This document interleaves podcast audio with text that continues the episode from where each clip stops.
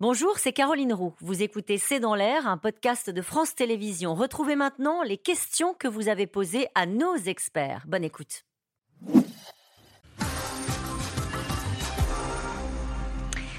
À Lampedusa hier, à Menton aujourd'hui, à Calais demain, ou alors les migrants ne sont plus intéressés par le Royaume-Uni est-ce que c'est le cas? Il n'y a plus de questions migratoires? Ah, Si, si, si.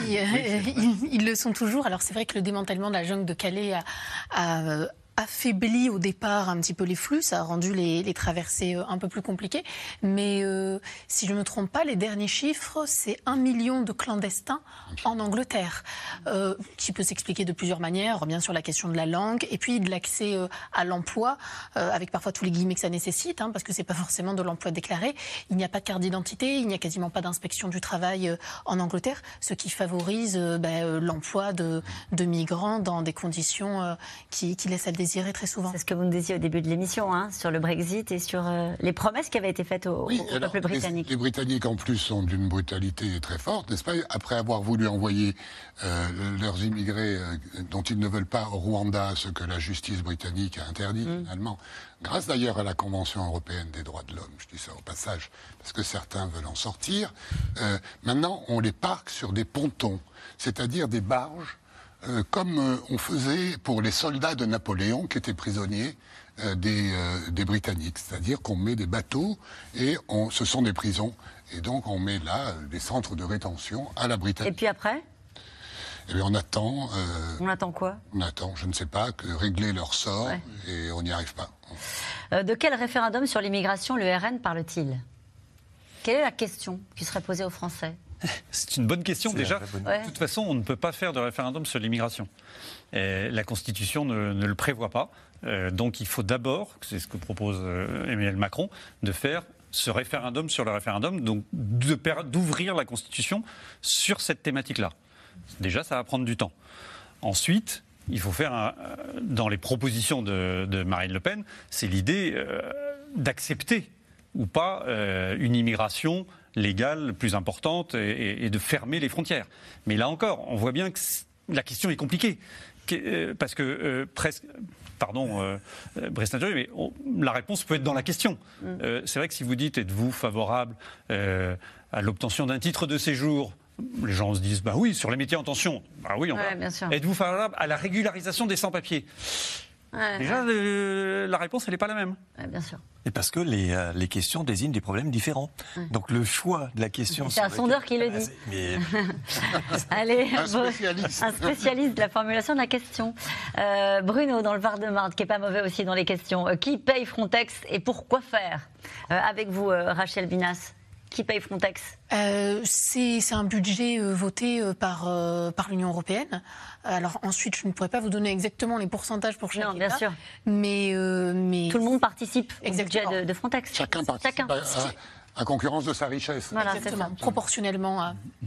Euh, juste Frontex, euh, ils font quoi au final? Ils surveillent les frontières extérieures de l'Europe? Oui. Bon.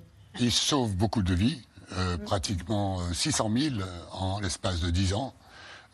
Ils contribuent à mettre en place des systèmes d'enregistrement et de gestion d'un fichier qui s'appelle Eurodac, dans lequel tout le monde est soi-disant enregistré. Alors pas toujours, hein, quand on est débordé comme en Italie, mais en Grèce par exemple, ça commence à bien fonctionner. Mais ils ont des pouvoirs, l'équivalent de pouvoirs de police non, justement, c'est la question qu'on posait tout à l'heure. Ils ne sont pas assez équipés. Il y avait un, directeur français, euh, Fabrice Leggeri, qui voulait le faire. Il s'est heurté au pays du Nord. Hmm. Il y a une commissaire venue de Suède euh, qui euh, dit non, non, on est là pour sauver les droits de l'homme d'abord.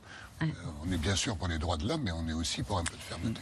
Yvette, dans le Finistère, si l'Union européenne est menacée, pourquoi ne pas envoyer nos armées pour contrôler l'espace méditerranéen? Serait-ce possible?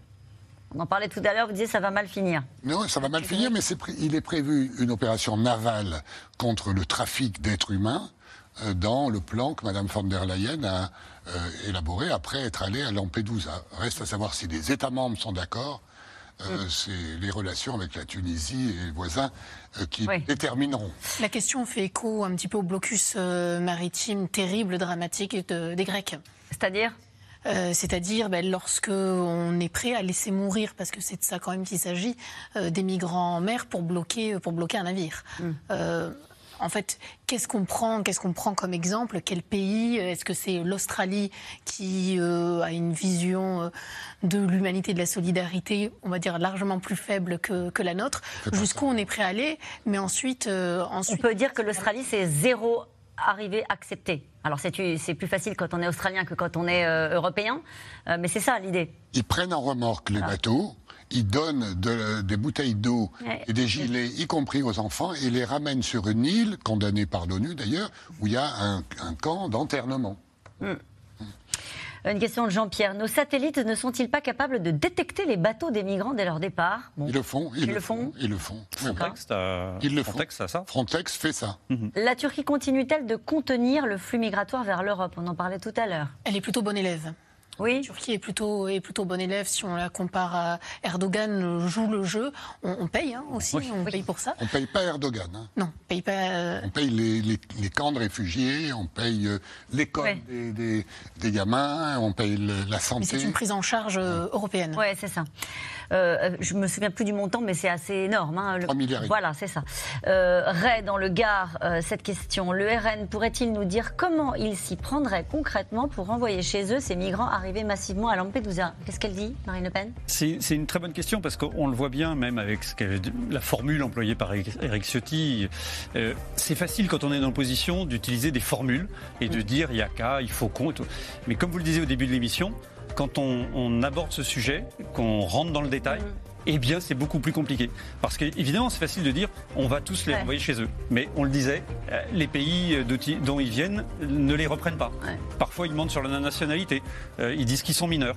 Et donc, c'est beaucoup plus compliqué. Merci beaucoup, avocate. C'est la fin de cette émission. On retrouve maintenant Anne-Elisabeth Lemoine et toute l'équipe de C'est à vous. Bonsoir, Anne-Elisabeth. Au programme. Bonsoir, Caroline. La patrouille de France, une descente des Champs-Élysées en décapotable, un dîner royal à Versailles, 160 convives, une table de 62 mètres de long de stress, un protocole hyper ultra codifié. La France, le petit doigt sur la couture du pantalon à partir de demain 14h pour la première visite d'État du roi Charles en France. Les coulisses et les enjeux avec notre invité dans un instant. Bonne émission à vous, on se retrouve demain dès 17h30. Belle soirée.